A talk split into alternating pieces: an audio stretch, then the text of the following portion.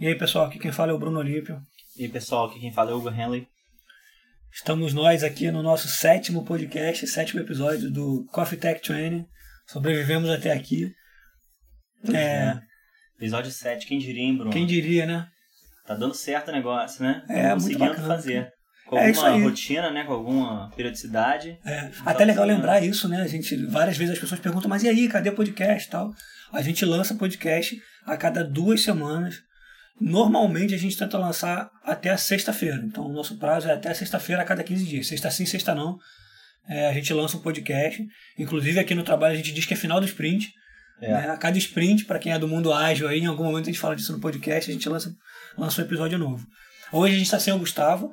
Né? O Gustavo tá, Tá de férias. tá né? de férias, essa vida tá boa, a né? vida, cara. É assim, né? O cara Maravilha. deixou tudo pronto, saiu. É. Né? Gustavo, onde quer que você esteja, curte as férias, volta com cocada de manhã pra nós, beleza? Valeu, Gustavo. É isso aí. E uma outra menção rápida aqui é o nosso amigo Éder, né? Que gravou conosco os últimos dois podcasts. Os últimos podcasts, para quem gosta de TI, tem que ouvir, ficaram muito legais. Várias dicas importantes, coisas bacanas para quem gosta da área de segurança, né? Não é à toa que rendeu dois podcasts, né? Sim, eu acho que ele conseguiu abranger até quem tem algum conhecimento básico, né? É. E até quem não tem conhecimento nenhum. Então você ouve ele em 20 minutos ou 40, se você viu os dois, você já, já sai uma pessoa melhor, né? Assim, É. que diz respeito ao conhecimento, né? E várias analogias bem simples de entender, né? Éder mandou muito bem. Mandou muito bem mesmo. E Éder aí, a gente sabe que você tá com algum É, problema Ele de fez uma saúde analogia aí. que eu nunca mais vou esquecer sobre farol de borda. Cara, foi Então, incrível. Vai lá ouvir, se você não Vai lá ouviu. ouvir. Se você não tem a menor ideia do que é um nunca vai lá que você nunca mais vai esquecer o que é, porque foi muito boa. E o Éder aí, um abração pra você. A gente sabe que você tá com alguns probleminhas de saúde, mas logo, logo tá recuperado aí conosco pra fazer Segurança Parte 3, né? Isso aí. É, bom, vamos partir para o assunto de hoje, porque 20 minutos correm rápido. Né? Hoje a gente vai falar de um negócio que é muito específico, que é muito bacana também, que é uma tecnologia relativamente recente, né? Hugo? Isso. Fala um pouquinho pra gente aí o que, que a gente vai dizer Bom, a hoje. gente vai falar sobre Docker. É, Docker é um virtual environment. Então, o que, que é um virtual environment? Imagina que a gente tem uma VM, né? E a VM todo mundo conhece, aquele esqueminha de você tem o sistema operacional, aí você tem o, a camada de hypervisor, tem o Guest OS, né? Tem as libs e tal, e imagina que você troca a camada de hypervisor por uma, um cara que se chama Docker Engine, tá? E você também, é, a partir do momento que você faz isso, você dispensa, né? O Guest OS. É claro que eu tô falando muito por alto, mas, assim, é para começar a entender o que é, é, acho que é o suficiente. Então você, é como se fosse uma VM, mas não é, e por ter essa troca, ele é bem melhor do que uma VM em diversos aspectos. Ah, legal. É, Claro que a gente vai aprofundando isso ao longo do podcast, mas essa primeira visão me deu a entender que, assim, é, pra, é em alguns casos uma VM melhorada, mas não é exatamente uma VM. Não, não é. Então deixa eu começar perguntando assim: que problema eu tenho que o Docker resolve? Assim, qual é a motivação para olhar para o Docker para estudar isso? Ou até uma pergunta mais específica, né? Que cenário você viu no trabalho, no dia a dia, que te levou a pensar sobre Docker e a, e a encarar isso? Porque Docker, na verdade, é um produto, isso, isso tem um conceito por trás, você Sim. falou de Virtual Environment. Né? Pois é. Que tipo de, de problema, de situação isso veio para resolver? Eu, bom, eu comecei a olhar o Docker já faz antes dele ser estável a produção. Tá? Ele é estável, é um, é um produto que é estável há dois anos, é um produto open source, né? um projeto open source, está no GitHub. É, ele foi lançado é, há dois anos né? de forma estável, na versão 1.0. Eu comecei a usar um pouco antes porque eu achei sensacional, porque ele resolve um problema que é distribuir software. E distribuir software é sempre um problema. Você quer instalar determinado software em alguma máquina e você tem lá um roteiro enorme para como instalar aquele software naquela máquina.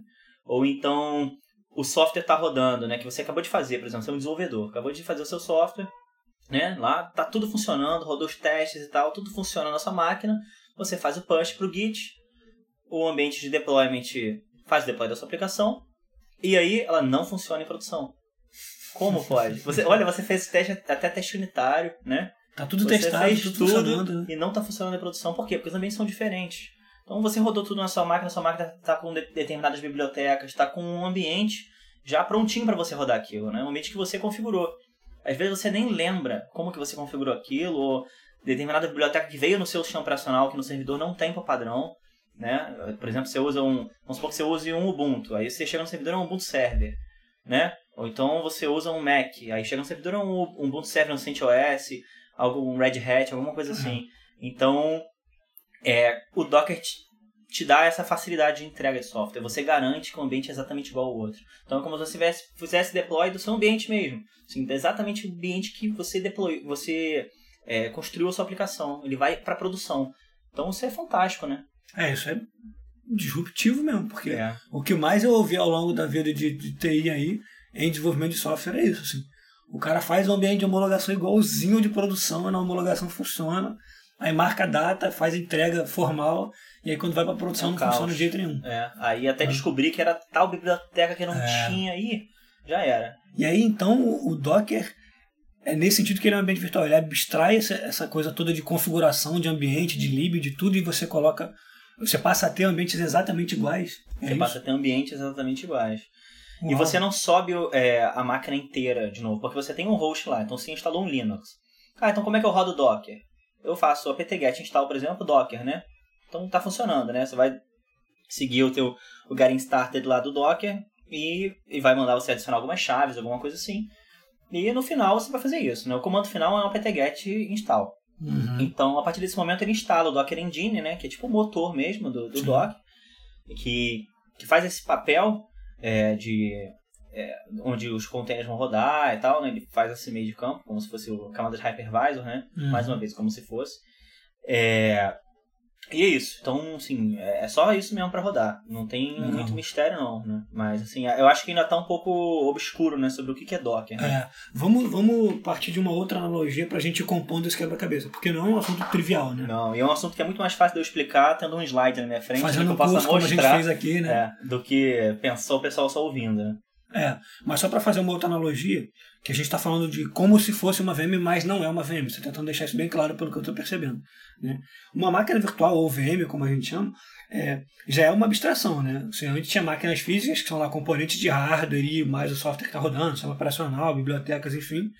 E o conceito de máquina virtual já é uma abstração de toda a parte de hardware. Você Sim. tem uma máquina física para a qual você compartilha hardware com todo mundo, toda a memória RAM que você tem, toda a capacidade Sim. de armazenamento processamento, e aí você acaba, você, você acaba, você é, compartilha toda essa, todos esses recursos de hardware em diversas máquinas virtuais. Mas cada máquina virtual é um sistema operacional completamente diferente. Eles só compartilham hardware. Né?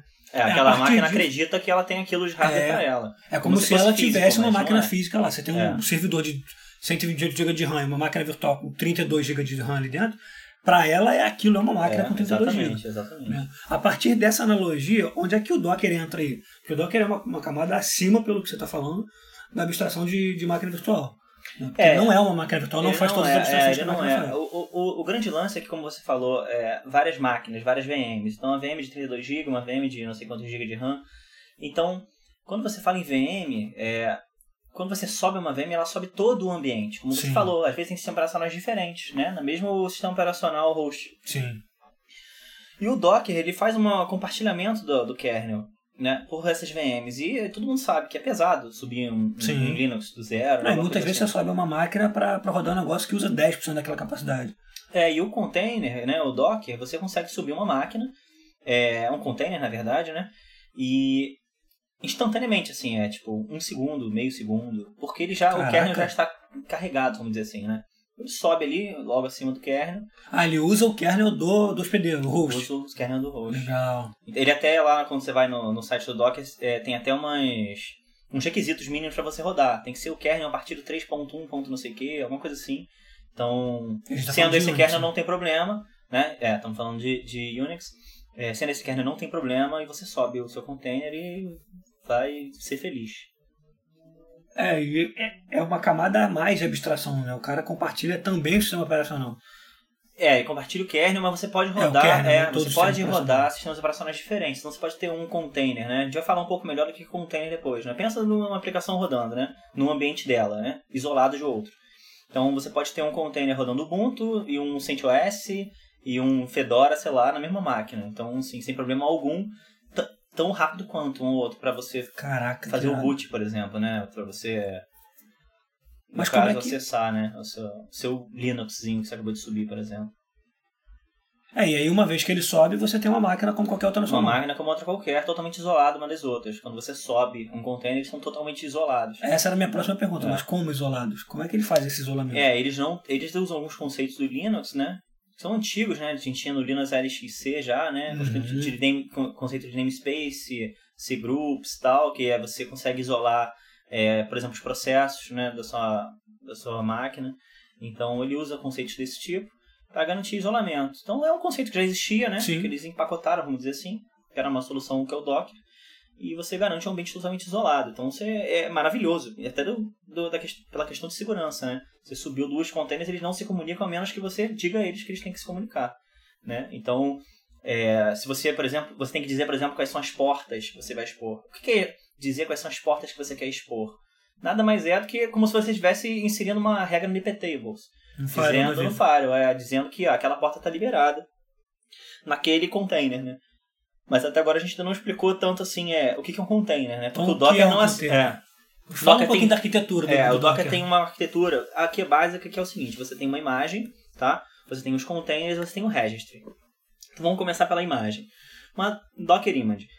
É, vamos supor que você queira rodar um você vai rodar o seu software. né? Como é que você faz para rodar o seu software? É uma para você deployar, por exemplo. É uma sequência de passos, né? Essa sequência de passos é, ah, faz um apt-get update, depois faz o apt-get install tal biblioteca, aí, sei lá, isso vai rodar no Ubuntu, e aí depois, sei lá, baixa o Tomcat, move o OR, se for uma aplicação Java, para pasta de deployment do Tomcat, e não sei o que. Então você tem uma sequência de algoritmo. passos. É, uma sequência de passos que você tem que teria que executar na mão, vamos supor. Né? Sim. Claro que ninguém hoje em dia executa mais na mão, eu espero.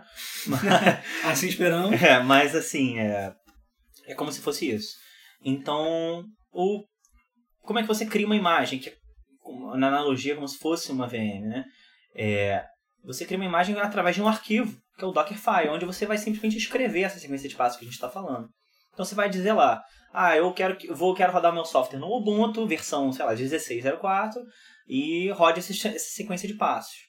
Você vai botar essa sequência de passos lá, tem um jeito de escrever isso, que é absurdamente fácil. São, nem são muitas instruções, né? Então você vai botar lá, from Ubuntu, por exemplo, run isso, run aquilo, run aquilo outro, né? E o from Ubuntu é a imagem que ele vai buscar. É a imagem que ele vai buscar, exatamente. Uma, uma imagem que já existe. Você pode dar from de qualquer outra imagem. Vamos supor que você tem uma imagem que roda. Tomcat. Você não vai instalar o Tomcat do zero. Você vai dar um from da imagem que roda o Tomcat. Você vai dar um from da imagem que roda o Fusion Passenger, por exemplo. Ah, você pode herdar essas coisas. Então É como se fosse uma herança, é com como se fosse uma herança, exatamente. E aí você pode sobrescrever algum, alguma coisa, é assim, é... Então, reescrever alguma coisa que a outra imagem não faz, Isso é o lá. registro, né? Não, Seu file. Ou a image. isso ainda é a imagem onde você É a vai imagem, definir ok. no seu Dockerfile, tá? Então, mas você- você define a imagem no Docker, no Dockerfile. Isso, isso. Essa era a questão. Tá. E o que você faz para isso virar de fato uma imagem? Né? Porque até agora a gente está falando de uma sequência de passos. Como é que a gente executa essa sequência de passos? O que a gente vai fazer é o build. Tem um comando do Docker que se chama o Docker build. E aí ele vai empacotar essa imagem e é isso aí. Como se tivesse empacotado mesmo, vai rodar aquela sequência toda de passos e beleza, essa imagem está pronta. Ou seja, deixa eu, deixa eu ver se eu entendi até aqui. É, você é o cara do, do escritório de arquitetura, por exemplo. Sim. Por exemplo, não, você é mesmo. É. No caso, você é. Por acaso. É, por acaso, coincidentemente. É. né? Aí você lá na arquitetura pode, é, como é prerrogativa da, da tua função, definir quais imagens a gente usa para desenvolvimento, que bibliotecas é, para cada, pra cada enfim, linguagem, que- o que, que tem que estar instalado. Aí você cria lá, você escreve um Dockerfile, dá o build lá, cria uma imagem, que é aquela imagem de desenvolvimento, é, sei lá, de aplicações Java, por exemplo, e aí você distribui essa imagem, todo mundo que vai, que vai desenvolver Java vai usar essa imagem, é isso?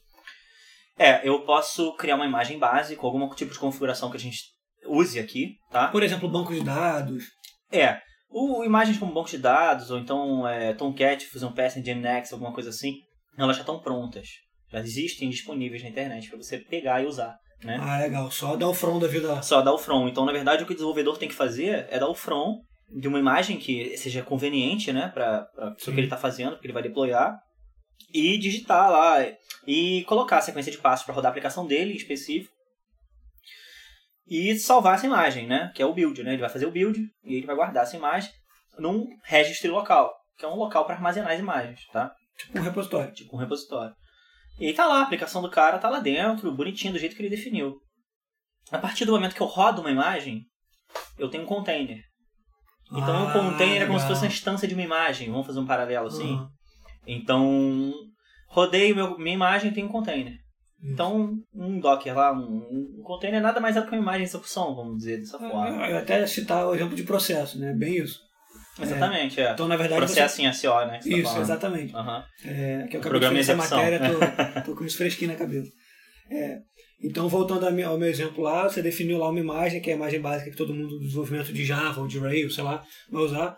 Aí, uma vez que eu vou, sou desenvolvedor e vou entrar e vou, vou criar, sei lá, acabei de entrar, quero o meu ambiente para desenvolvimento. Uhum. Eu apenas rodo essa imagem na minha máquina e eu tenho um container, na minha máquina, num servidor ou numa máquina qualquer, e eu Uhum. tenho um container rodando. Se você, outro desenvolvedor, chegar e rodar a mesma imagem, você sobe outro container. igual, é. é. E eles são pode- completamente isolados. Completamente. Você pode, inclusive, rodar vários containers da mesma imagem, né, na mesma máquina. Isso não tem problema algum, né? Então, Uhum. assim, vamos supor que você tem um container que é um job que roda, tá? Uhum. Você tem uma imagem que é um job. Então, você tem um job que é para consumir de uma fila, que ele fica lá toda hora consumindo de uma fila, de um RabbitMQ, por exemplo. Vai ficar rodando indefinidamente. E Legal. Você, enfim, consegue rodar, sei lá, 5 desse caso. Você, quer, você tem um banco de dados NoSQL como um Redis, por exemplo. Você quer rodar 10 Redis numa máquina, não tem problema algum. É, A imagem do Redis já está pronta, né? A própria, às vezes a própria empresa que, que faz o software já monta a imagem para você. Ela ainda, inclusive, recomenda que você use a imagem dela, que você nem altere. A maioria faz isso. Ah, legal. Você Porque- já garante que tá tudo certo. Pois é, o, quem, quem é o committer, por exemplo, de algum determinado software, se, se ele que fez a imagem, provavelmente ele sabe instalar melhor do que você o software que ele fez. né? Então é uma dica, assim, sempre antes de vocês olharem. Ah, vou criar aqui do zero, vou dar um from Java e instalar o Tomcat, instalar não sei o que. Calma, vê se não tem alguma coisa pronta. Legal. Já que alguém já configurou, né? Você vai no Docker Hub para ver isso. É como se fosse o GitHub dos containers. É aí que entra o Docker Registry, né? A gente falou do Docker Registry local, que vai guardar na máquina. A gente tem o remoto, onde ele vai guardar remotamente. É igualzinho no GitHub, assim, do conceito, eu quero dizer, né? Então você vai entrar lá e vai procurar uma imagem, gostou de alguma, faz o from e segue a sua vida. Faz as alterações que você tem que fazer. Caramba, muito fácil de usar, né? É igual, é, e as alterações são igual o Linux, né? O, o básico é que você saiba alguma coisa de Linux, você vai rodar sua aplicação em Linux, né? Então você vai copiar o seu OR para tal pasta e fazer não sei o que. Então, sim, é, exige algum conhecimento. Cara, muito legal. Agora deixa eu te fazer uma pergunta. Faz sentido então pegar, sei lá, vamos usar a mesma analogia de antes. Estou, sei lá, começando uma aplicação Java que vai rodar um banco de dados Postgres da vida. Faz sentido então eu criar uma imagem é, que tenha lá a versão de Java que eu vou usar, todas as bibliotecas que eu quero, o banco de dados, é, o servidor de aplicação que eu vou usar para isso, sei lá, empacotar tudo que eu preciso num container e rodar esse cara sem, É, o que a gente crise. diz que assim que é uma boa prática é o seguinte, você tem um container de, de, com a sua aplicação e você tem um outro container com seu banco de dados ou com seu, sei lá, um, um banco de dados NoSQL alguma coisa para caching. É, ou então algum tipo de. Enfim, alguma camada de caching, alguma coisa que você precise, né? Algum, Uhum. tipo, por exemplo, uma fila, falar com um RabbitMQ, por exemplo, né? Um Kafka, alguma coisa assim. Então o que você vai fazer é ter dois containers, eles se falam. Você vai dizer que o container que está rodando a sua aplicação web, ele pode, se- ele enxerga, ele pode, consegue se comunicar, né? Em camada de rede mesmo, ele consegue se comunicar com outro container que roda o seu banco de dados, por exemplo. O que você está me dizendo é que é é melhor isolar os serviços em É melhor ter container. dois containers, né? E tem várias formas de fazer isso no Docker, né? Você pode Uhum. definir isso com outro cara que é o Docker Compose. Assim, é, é bastante coisa para falar, assim. Sim. é. então, a, o ideal é esse, assim. Você roda o seu, seu, seu banco numa, numa, num container, sua aplicação em outro, e faz um link entre eles, que a gente chama. Então, um passa a enxergar o outro. Legal. É, agora acho que é bacana a gente falar, assim, tem mil vantagens de usar Docker pelo visto.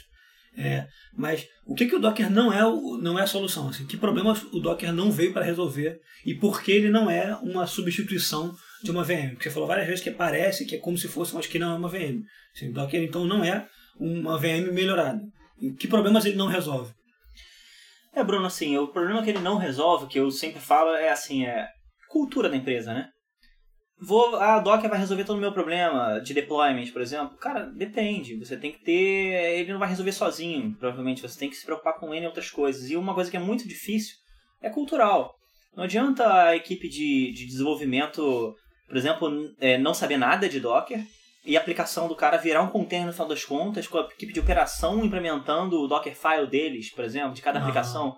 A equipe de operação, por exemplo, não tem nem conhecimento né, sobre tá como rodando, né? roda. Ele nem tem que ter esse conhecimento, na minha visão. Então, o maior problema é a cultura para mim. Então, assim, é não tem jeito, assim, é, um nova, fo- é uma nova forma de deployar, todo mundo tem que saber. O cara que está desenvolvendo não precisa ser um especialista em Docker, mas ele tem que saber como rodar minimamente. Né? Legal. Então, se ele instala uma biblioteca nova na aplicação dele, ele vai lá e põe no Dockerfile dele. E aí, na hora, o, o próprio ambiente, o fluxo de deployment vai cuidar de testar isso, de fazer o deploy corretamente e tal. Então, é, não adianta. Se você não tiver a- o processo certo na sua empresa, não vai funcionar. Né? Então, assim, ele, ele vai, vai ter o papel dele lá de você vai garantir que o ambiente é igual ao outro, mas. E como é que chega lá no servidor? Sim. Né? Então não é, adianta. se der pau depois, né? Como é que resolve? Não é mágica. Como é que você dá um rollback? É, é- é uma. É toda uma arquitetura por trás disso, né? No, eu dei um workshop faz umas duas semanas atrás, mais ou menos. Foi, foi em duas partes, né? O workshop foi dividido em duas partes. No primeiro dia eu falei sobre introdução, que é basicamente o que a gente está falando aqui. Só que, claro, eu falei por duas horas, né? Que a gente tem 20 minutos. No segundo dia eu falei sobre a orquestração. Então, que o Docker não está sozinho. Eu, eu, eu falo que é tipo um ecossistema. Igual a gente tem o ecossistema Hadoop, por exemplo, com N ferramentas. A Sim. gente tem um ecossistema também, porque a gente tem é, Mesos, tem Marathon, Consul, HProxy, tem ferramentas para monitorar, aí você usa C-Advisor, Prometheus, Grafana, enfim, é muita coisa. Então, assim, é, o pessoal até ficou bem louco, assim, saiu com a cabeça doendo, porque no, no final do segundo dia eu falei, sei lá, de 12 ferramentas integradas, como elas se falam, como é que funciona todo o deployment numa empresa né, assim, que faz todo o fluxo certinho, né? Como é que se integra, por exemplo, com o ambiente de integração contínua Legal. né, com Jenkins da vida. Então, assim, é, é- é bem complexo, é bem difícil de, de-. E é um negócio novo, né? Então, eu acho que é também por isso que você é, já comentou comigo que muita gente não, fa, não, fa, não sabe, não, É. não conhece, né? A gente começou a usar aqui faz, faz até algum tempo, mas acho que foi questão de visão mesmo. A gente, acho que eu caí no, no blog certo, na hora certa, achei legal e resolvi investir tempo naquilo, tentar fazer alguma coisa. É, isso mudou a forma como a gente faz deploy aqui. Inclusive mudou a, inclusive a disponibilidade de algumas aplicações em períodos críticos que a gente tem. Né? É, hoje é muito fácil subir. Ah, quando um desenvolvedor me pede, ah, eu preciso de um Redis. Eu aperto um, dois botões, assim, eu tenho uma ferramenta, né, pra orquestrar isso. Aperto um botão, dois, e subo um Redis pra ele. Então, eu nem sei instalar, quer dizer, eu sei no caso, mas assim, eu nem precisaria saber instalar um Redis, ou então um RabbitMQ, ou qualquer outra coisa que a gente use aqui. Sim. Então, isso gera uma facilidade absurda. Uma perguntinha para fechar. É, Você acha que o Docker, então. é- é- Na verdade, eu nem sei se existem concorrentes do Docker fazendo o que ele faz, mas essa, esse tipo de solução de containerização né, de virtual environment é, é o caminho. Assim, para É, lá que a gente vai. É, não, É o caminho não tem como volta. fugir, não tem como fugir. Os benefícios são muito claros já. É, para você ter uma ideia, é, o Google já faz, já faz deploy em container há mais de 10 anos. Caramba! Né? Eles deployam 2 bilhões de containers por semana.